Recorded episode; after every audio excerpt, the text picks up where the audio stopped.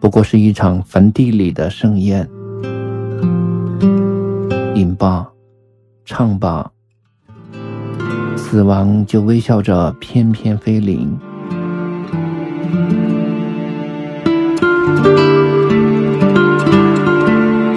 当青春的容颜在镜中老去，还有谁会想起那些最初的温柔和疼痛？成都，今夜请将我遗忘。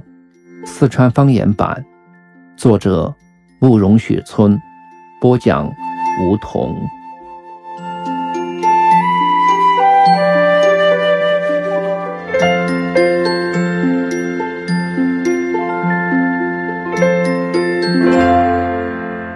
第六集。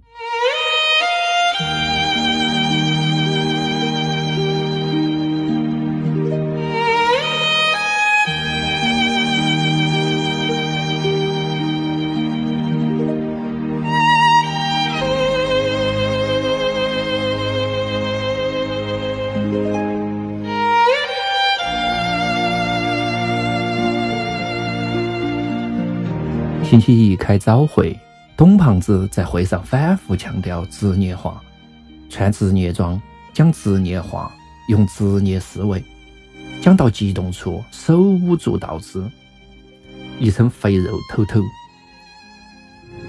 我坐到他旁边，皱到眉头抽烟，想：人为啥子一当了官就会变得道貌岸然？去年七月份，胖子跟我一起应酬客户。在夜总会里面叫了几个小姐，他那天的表现真的是惊天地泣鬼神。我算是看明白了啥子叫蹂躏。看那个阵势，要不是我们坐到旁边，他吃了那个小姐的可能性都有。这个小姐先是微笑，接着闪躲、推拒，最后竟然发出非人的声音。十分的恐怖。更可气的是，他除了百般蹂躏他自己的，还不停骚扰我的那个。问人家的是真凶还是假凶？穿啥子颜色的内裤？问完了还非要检验检验，要给小费了，这瞎子就开始黏糊，把小姐喊到门口讨价还价。你不只是为了钱嘛？我们两个耍得那么好。接到听见他义正辞严的谴责，你咋能这么庸俗？庸俗！我这儿就一百块，你要不要？不要算了。哎，你掏我钱包干啥子呢？听得那个叫赵大江的客户怒火万丈，拿起一叠钞票走了过去，说：“小姐辛苦了，一百块还回去，这些你收下。”董胖子不以为耻，反以为荣。第二天得意洋洋的跟我说：“出来耍就要少花钱，多揩油。陈总，你要跟我学一学才行哦。”我连连说：“一道行深，我学不了。”心想：人可以风流，也可以偶尔下流，但咋可能像你这样子下作？下作一词是跟赵大江学的。第二天，他打电话来评董胖子说：“妈的！”没有见过那么下作的。他是东北人，性格爽朗得很。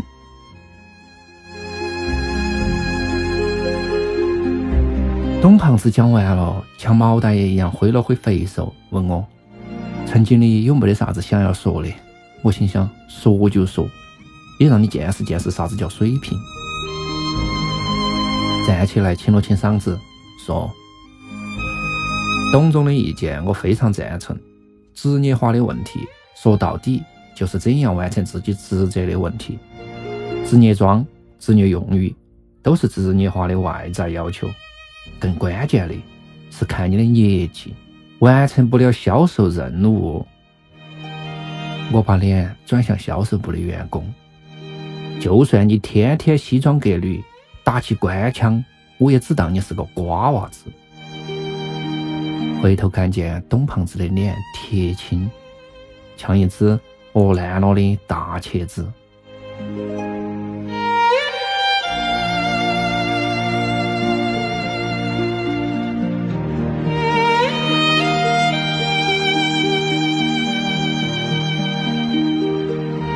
快下班的时候，会计找到我，说我上周的报销促销费有问题，只有加油站的确认函不能报销。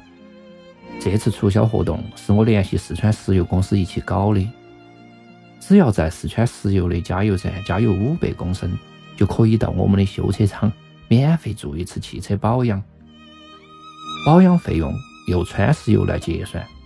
一个月下来。光是保养业务就做了二十几万，可以算是稳赚不赔的生意。我填了一张一万八千多的报销单，其中有三千多的花头。就像我在酒吧里面听过的一首歌里头唱的：“我的贡献很大，我的收入很少，每天贪点小便宜，偷偷的搞一搞。”这世界永远都不那么公平，你用才智换来的金钱，只有那么一点点。是属于你的，大部分都给了那个永不见面的老板，所以我经常会从业务中捞一点好处。我相信高尚来自于衣裳无忧，昌临时而知礼节。如果让李亮来干我的活，他一定不会像我这样嘴蜜鼠眼的。我跟会计吹胡子瞪眼，说加油站是人家川石油的，我凭啥子让人家确认？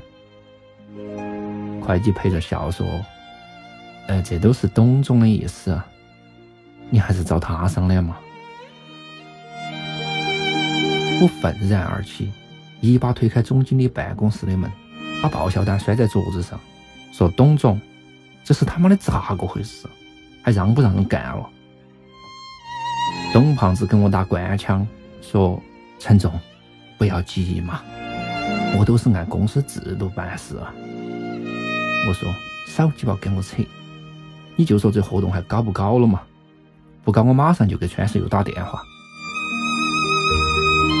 胖子犹豫了半天，最后悻悻然的在报销单上签了字。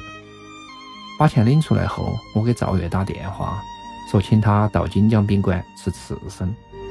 赵月哇了一声，说不用那么奢侈吧。他一直都很节俭。一人饭超过一百块就会心痛。我上次花七百块买的黛安粉，他居然一直不舍得穿。心情好的时候，我会批评他：“你也算是白领了，咋个还跟个柴火妞一样的？”他多半会笑一笑，说我哪算白领，最多算白领的家属。下班后，我到楼下花店买了一大束红玫瑰。三百六十八元，卖花的小姑娘笑得脸都烂了。我在卡上写道：“你长胖一点会更好看，所以吃吧吃吧。”小姑娘抿到嘴笑。我问她：“我对老婆好啊？”她说：“好感动啊！我将来找老公就要找这样子的。”这话说得我心里头痒酥酥的。我捧起一大捧鲜花，趾高气扬地走进锦江宾馆。路上行人纷纷侧目。我挑了一张靠窗的两人台，坐下来给赵爷发了个短信息：“夫已到，速来吃。”这是我们两口子床上的暗号。一般情况下都是我问他想不想吃，他点点头，然后我就问他咋个吃。可选的吃法有很多，有正吃、倒吃、背后偷吃。遗憾的是，他从来不肯口吃。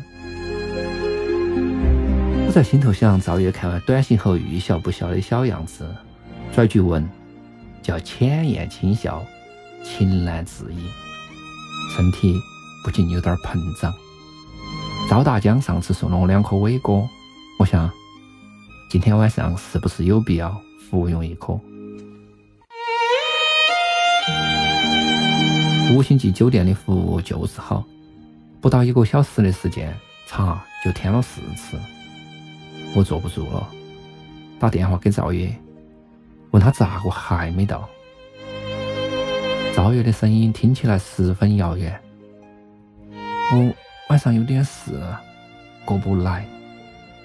你自己吃吗？我的脸马上阴了下来，说：“不是约好的吗？”赵月像外交官一样打起了官腔：“真的有事走不开，下次嘛。”我大怒：“你咋个整天跟个士兵一样的？啥子他妈的事那么重要？”赵月也开始不逊：“你才是逼，不就一顿饭吗？我就是不去，咋个了？”说完，嘣的一声就把电话挂了。我气死了，在心里怒骂：“他妈！也不晓得骂的是哪个的妈！”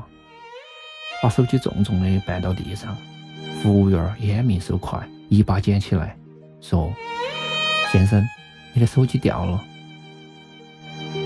看到他乏善可陈的脸，我心里头涌起一阵悲哀。要是赵月也这么善解人意，该多好啊！我把卡从花里面拿出来，狠狠的撕碎，心想：让你吃，让你吃。然后站起来，大步朝外走。服务员在背后喊我：“先生，你的花。”我对他笑笑，说：“送给你了。”看到他惊愕的，睁大了眼睛。